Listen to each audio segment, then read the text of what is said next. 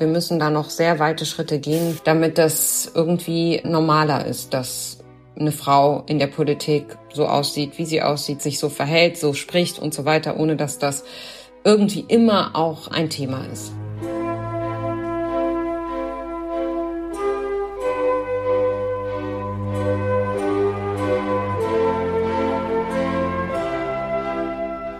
Hallo, ich heiße Sie herzlich willkommen zu Augsteins Freitag, dem Podcast des Freitag am Freitag. Hier beschäftigen wir uns einmal in der Woche mit den Dingen, wie sie sind und wie sie sein sollten und mit den Menschen, die sie besser machen wollen. Politiker sind eigentlich keine guten Gesprächspartner. Sie sind viel zu kontrolliert, taktisch, vorsichtig und in Wahrheit am Gespräch desinteressiert. Mit einem Wort, langweilig. Ich rede beinahe nie mit Politikern. Allerdings habe ich mich auch nie als, ähm, sagen wir mal, Transmissionsriemen zwischen dem politischen Prozess und der Öffentlichkeit empfunden, wie äh, viele andere Journalisten. Und das ist ja auch eine wichtige Aufgabe der Medien, aber nicht meine. Also, obwohl ich beinahe nie mit Politikern rede, rede ich heute mit Saushan Chebli, Staatssekretärin für bürgerschaftliches Engagement und Internationales im Berliner Senat und außerdem Verbindungsfrau für die Verhältnisse zum Bund. Chapley ist eine echte Ausnahmefigur in der politischen Szene. Sie ist Kind von palästinensischen Flüchtlingen, die in Deutschland eine halbe Ewigkeit ohne sicheren Status lebten, bis sie endlich 1993 eingebürgert wurden.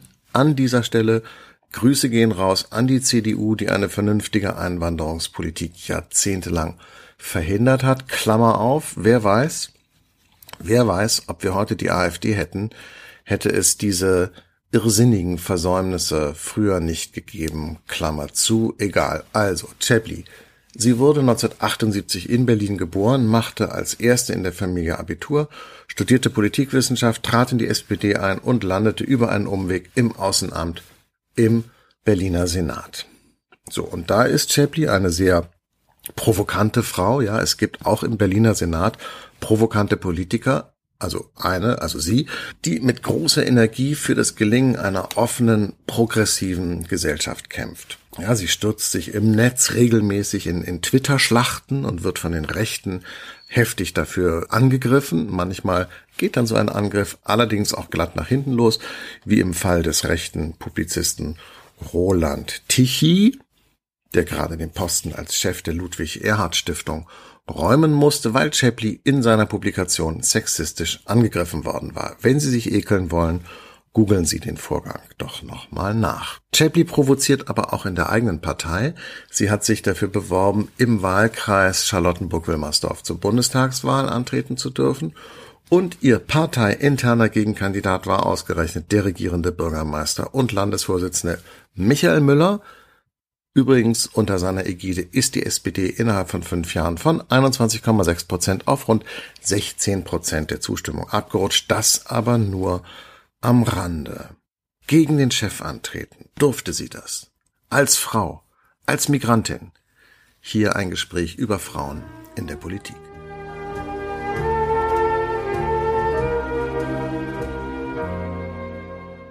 Saushan, mir ist etwas aufgefallen was die Medien und die Öffentlichkeit an dir interessant finden, es hat sich über die Zeit hin verändert. Ja, du warst ähm, ganz am Anfang die Palästinenserin in der Innenverwaltung hier in Berlin und dann später warst du die Muslima im Auswärtigen Amt.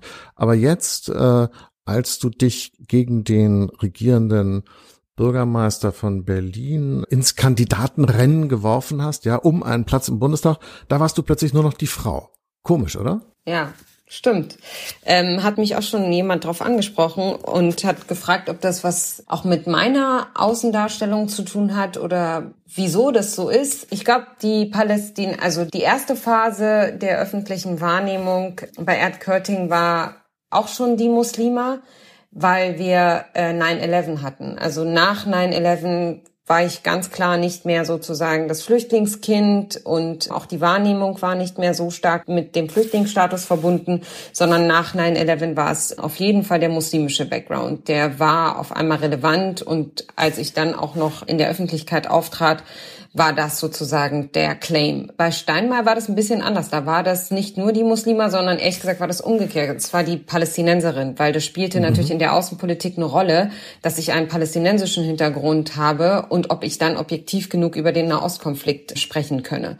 Auf einmal war das so die Palästinenserin oder die Frau mit den arabischen Wurzeln, die erste Palästinenserin, wirklich auch als äh, Titel ziemlich weit auch in der Welt gestreut in der Berichterstattung so. Und dann, jetzt ist es in der Tat so, dass so die Palästinenserin überhaupt gar keine Rolle spielt, vielleicht in einigen ähm, jüdischen Gemeinden und einigen arabischen Communities, aber so, sonst ist das eher irrelevant. In der breiten Berichterstattung spielt mein Geschlecht eine viel größere Rolle, was auch damit zu tun hat, dass ich, glaube ich, so wie das Ganze gelaufen ist, und wie auf mich geblickt wird und die Dankbarkeit und der Demut, der erwartet wird, das hat auch schon sehr stark was mit Frau sein zu tun. Und der Sexismus, den ich erlebe im Kontext der Kandidatur, ist natürlich auch geschlechtsbezogen. Also vor dem Hintergrund äh, übernehmen Medien das, was auch ich teilweise nach außen gebe und wie ich kommuniziere, aber auch die Wahrnehmung der Öffentlichkeit meiner Person und wie das rezipiert wird. Und da, das ist die Frau die sich traut oder die aber Frau, die nicht mich, dankbar genug ja, ist oder was auch immer. Hat mich aber schon auch ehrlich gesagt ein bisschen gewundert, weil ich meine, wir sind jetzt hier nicht in Passau und wir schreiben auch nicht das Jahr 1980. Und ich hätte irgendwie gedacht, wir sind da einen Schritt weiter. Ist das ein typischer Fehler von so einem mittelalten weißen Mann, der immer denkt, wir haben doch diese ganzen Probleme gar nicht mehr und so schlimm ist es doch gar nicht? Oder warst du auch selber überrascht und hast gedacht, wow, da fehlt es aber doch noch ordentlich an Fortschritt? Nee, ich war nicht überrascht, weil das ist ja eine Entwicklung, die ich jetzt seit einigen Jahren wahrnehme. Ich, wenn Sie mich vorher gefragt hätten, vor vielleicht fünf Jahren oder so, da hätte ich gedacht, oh mein Gott, ich dachte, wir wären in Deutschland weiter. Aber ich mache diese Erfahrung, dass ich als Frau anders bewertet werde in der Öffentlichkeit und der Sexismus, der mir da entgegenschlägt, ja schon seit drei Jahren und beobachte dann auch viel genauer, wo es hakt in der Frage der Gleichstellung zwischen Mann und Frau, ähm, wie Frauen rezipiert werden, wo Frauen unterrepräsentiert sind. Ähm, ich schaue mir die Zahlen an und bin jedes Mal erschüttert, wie schlecht Deutschland auch im internationalen Vergleich abschneidet und sehe auch, wie der ganze Diskurs gelaufen ist rund um meine Kandidatur, auch in, nicht nur in die Medien, sondern ja auch in meinem Umfeld. Das ist schon, das ich bin nicht oder vor der Kandidatur auch, ähm, wie ich als Frau gesehen und bewertet werde. Deswegen bin ich überhaupt nicht überrascht. Wir sind echt in Deutschland. Wir müssen da noch sehr weite Schritte gehen, damit das irgendwie äh, normaler ist, dass eine Frau in der Politik so aussieht, wie sie aussieht, sich so kleidet, wie sie sich kleidet, sich so verhält, so spricht und so weiter, ohne dass das irgendwie immer auch ein Thema ist. Neulich habe ich gelesen, dass die ja doch ziemlich linke und auch ziemlich feministische US-Demokratin Alexandria Ocasio-Cortez ein Video online gestellt hat, in dem die Schminktipps gibt. Du bist ja auch immer ziemlich auffällig geschminkt. Wäre das auch was für dich gewesen, so ein Video zu machen?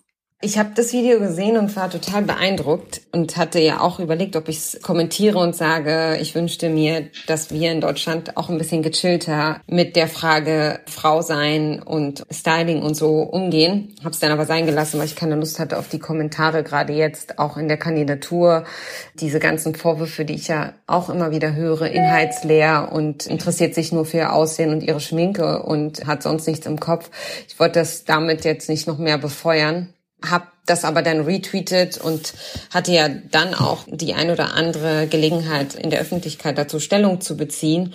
Und ich fand das unglaublich stark und auch so mutig, weil natürlich ist das ein Thema, das uns Frauen und aber auch ehrlich gesagt Männer, auch Männer stehen morgens vor dem Spiegel und fragen sich, ähm, passt das irgendwie, äh, sehe ich okay aus, äh, ich gehe zu einem bestimmten Termin, musste ich mich nicht anders kleiden. Ich glaube nicht nur, dass die Frage der Wirkung eine ist, die, die sich Frauen stellen, nur Frauen werden dann nochmal anders bewertet und fand das sehr mutig. Ich kann mir das für mich selbst jetzt nicht so vorstellen. Also ich könnte mir nicht vorstellen, dass ich jetzt ein Video mache, ein Tutorial über Schminke oder so.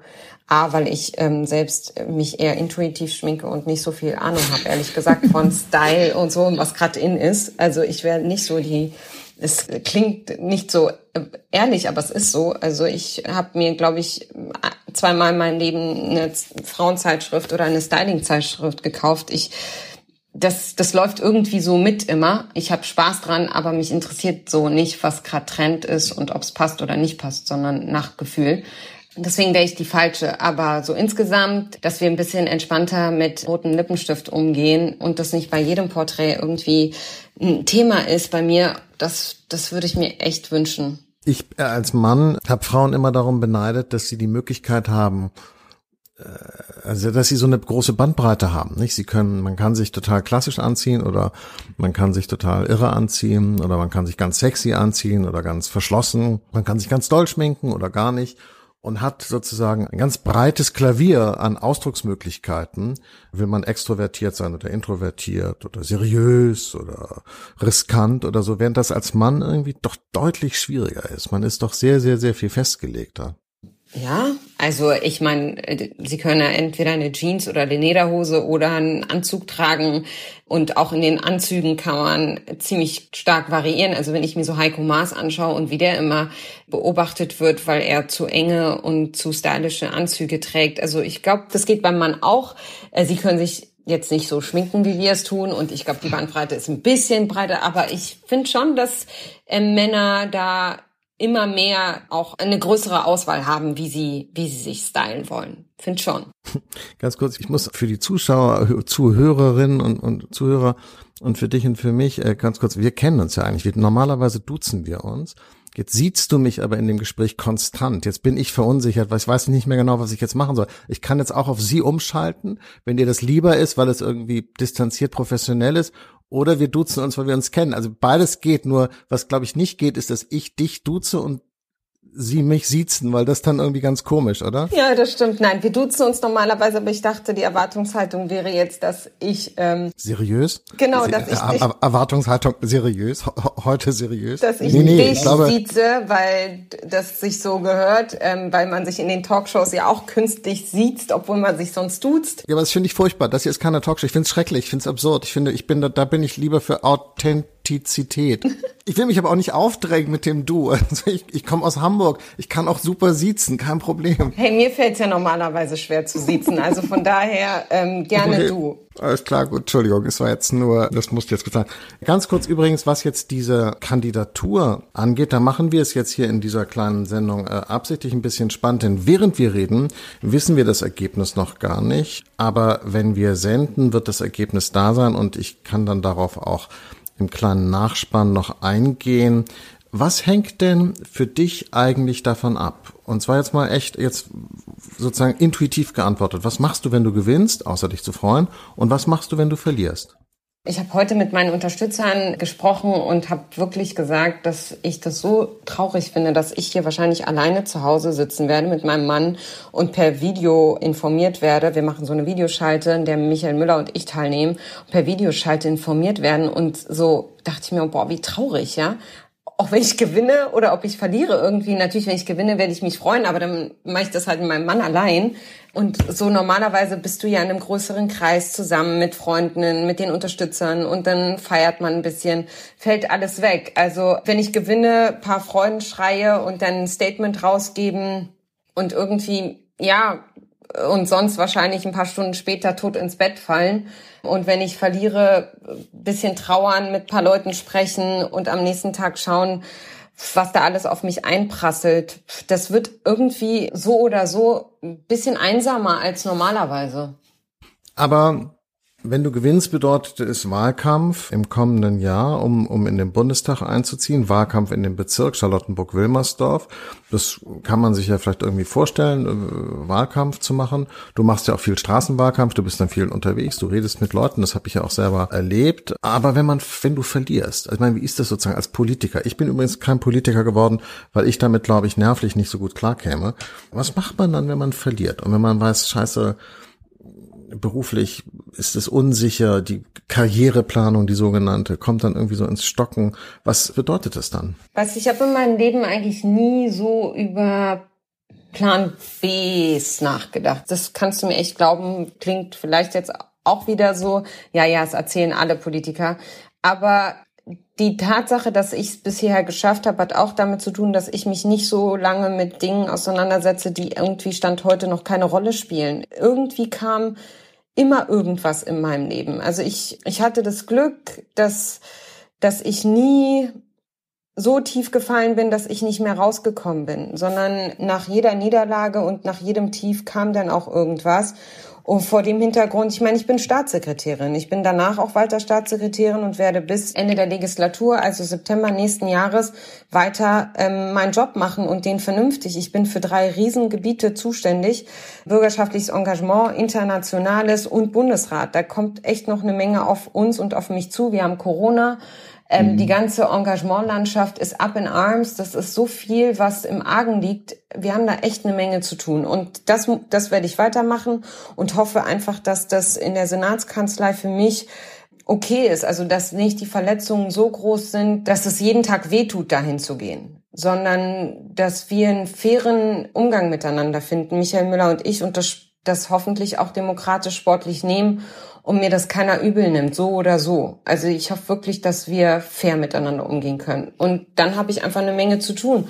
Und was danach passiert für mich politisch, ähm, ich glaube tatsächlich, dass das für mich nicht das Ende ist. Also ich werde danach noch mehr dafür streiten, dass die SPD aus dem Keller kommt. Ich werde für meine Position streiten. Ich werde dafür kämpfen, dass die SPD in Berlin weiter stärkste Partei ist. Ich habe Michael Müller versprochen, dass ich für ihn Wahlkampf mache, dass ich an den Infoständen für ihn stehen werde, wenn er gewinnt.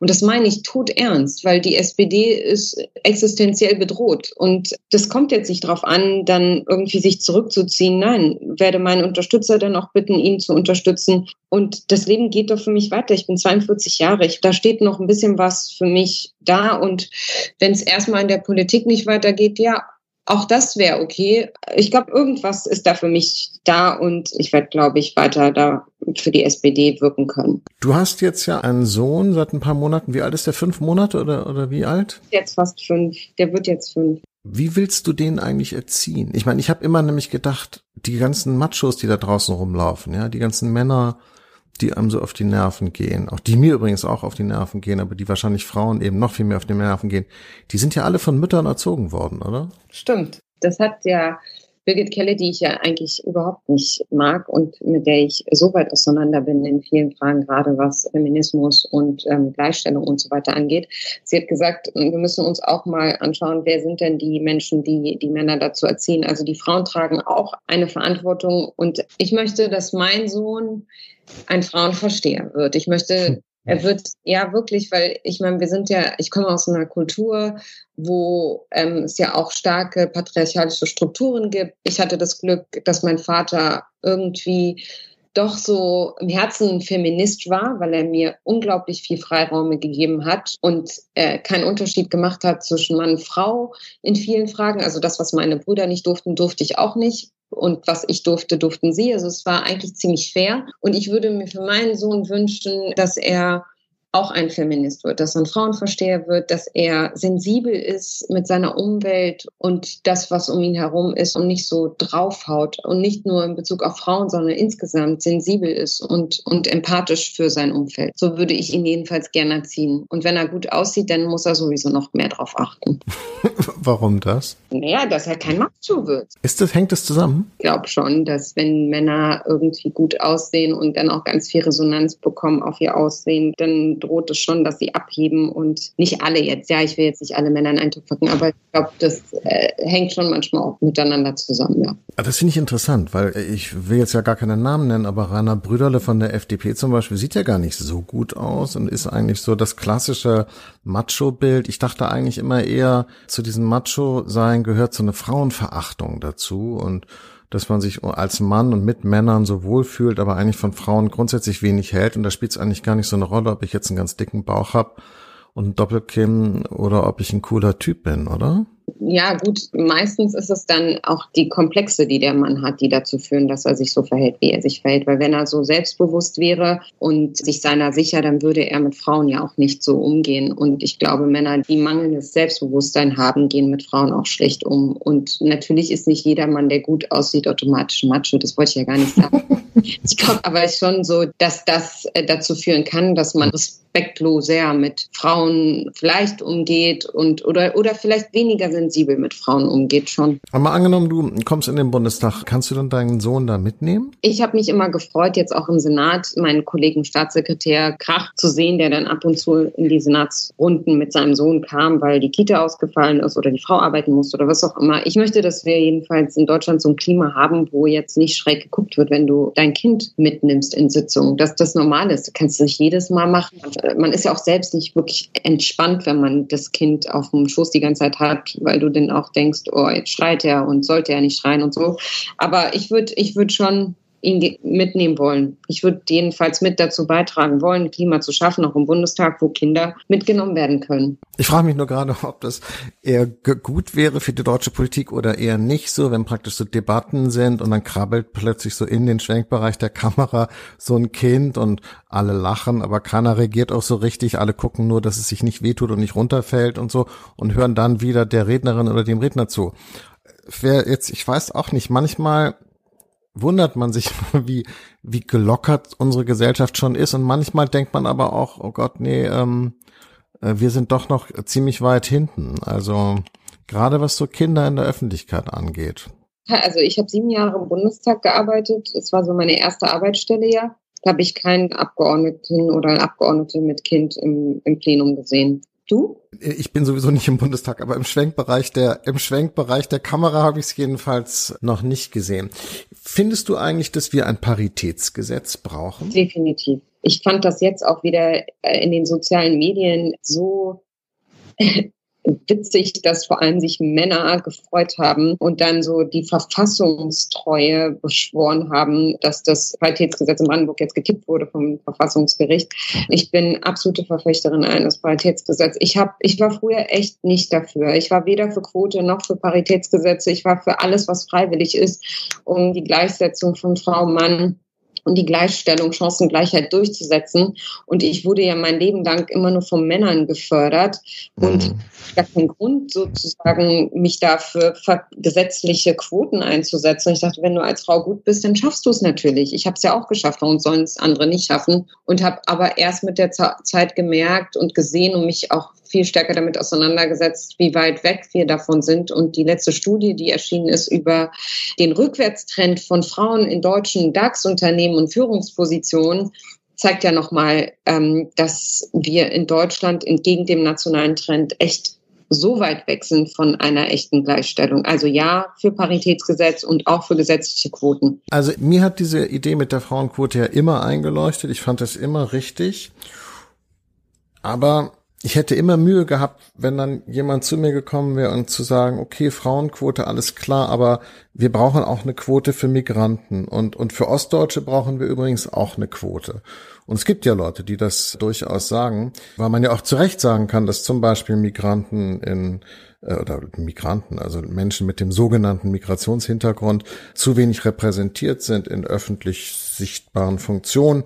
Man kann absolut begründet sagen, Ostdeutsche sind zu wenig repräsentiert in Firmen, in, in Parteien, in Führungspositionen und so weiter. Aber irgendwann wird es dann mit den Quoten auch schwierig, oder? Ja, aber ich war wie gesagt, ja überhaupt noch nicht mal eine Verfechterin der Frauenquote, ganz zu schweigen von Quoten für Migrantinnen oder Menschen aus Ostdeutschland. Das ist, das war, ist ja noch ein Schritt weiter weg. Aber wenn ich heute sehe, guck dir doch die Bundesregierung an. Wir haben phänotypisch aussehend keinen einzigen Menschen mit Migrationsbiografie, also so erkennbar. Es geht ja auch darum, dass du erkennbar Migrationshintergrund. Katharina Barley, damals Justizministerin, ist halb Britin, ja, aber nicht sichtbar. Und sie erfährt natürlich nicht die Stigmatisierung und die Anfeindung, die jemand erfahren würde, dem man es auch ansehen würde, per Namen und Aussehen.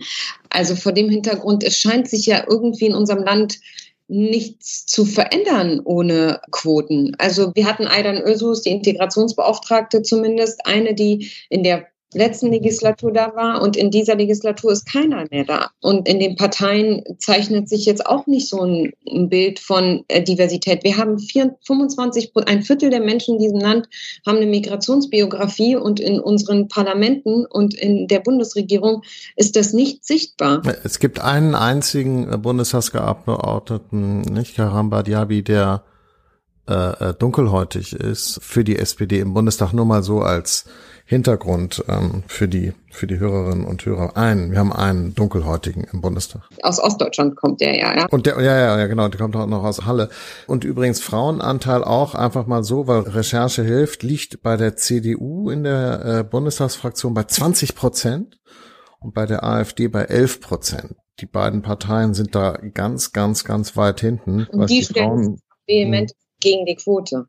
Ja, fand ich interessant, als ich das jetzt äh, nochmal nachgeguckt habe. War mir nicht klar, dass das so katastrophal ähm, weit weg ist. Und das, nachdem Angela Merkel ja schon vor Jahren festgestellt hat, dass die CDU eigentlich ein Frauenproblem hat. Das hat dann offensichtlich nicht so viel gebracht, dass sie als Bundeskanzlerin ja auch offenbar eine Frau ist. Nee, ähm, das hat, glaube ich, in der CDU jetzt nicht zu einer Einstellungsveränderung geführt, was Frauen in Führungspositionen oder Quoten angeht. Nee.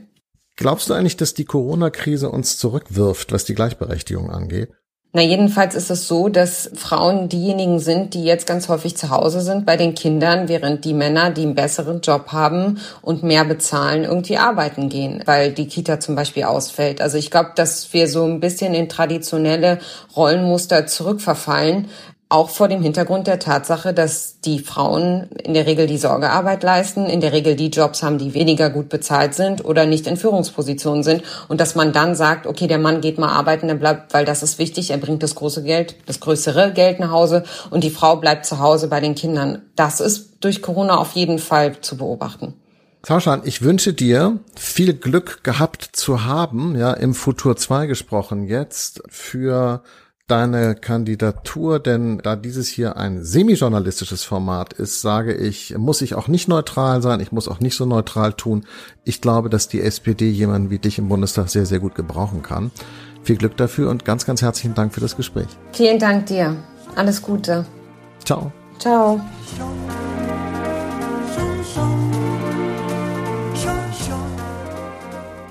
Das war das Gespräch mit Saushan Chebli. Und in der Zwischenzeit ist auch das Ergebnis der Wahl bekannt geworden, um die es ja eben schon kurz ging. Der Gewinner ist ba, ba, ba, ba, ba, Michael Müller. Riesenüberraschung. Wenn die alte SPD gegen die neue SPD steht, dann entscheiden sich die Genossen zielsicher fürs Gestern. Klar. Okay, Spaß beiseite. Davon geht die Welt nicht unter, die ganze Welt schon gar nicht, nicht mal die von Saushan Chebli, die wird einfach weitermachen, sie ist eine kluge, hartnäckige Frau, da fällt mir doch glatt das Lied von Vicky Leandros ein.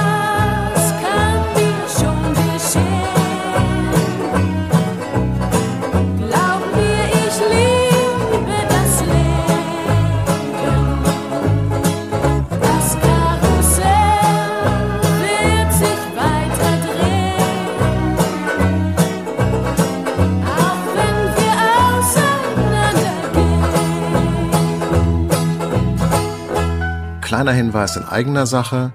Am 31.10. läuft bei Dreisat ein Film, an dem ich mitarbeiten durfte. Es geht um Corona und die Debatte darüber in Politik, Medien und Wissenschaft. Titel Die Wahrheitskrise. Viel Spaß damit, wenn Sie Lust und Zeit haben, sich das anzuschauen. Das war Augsteins Freitag, der Podcast des Freitag am Freitag. Sie können uns bei Apple, Spotify und anderen Podcatchern hören und natürlich auf freitag.de. Nächste Woche geht es weiter. Bis dahin, tschüss.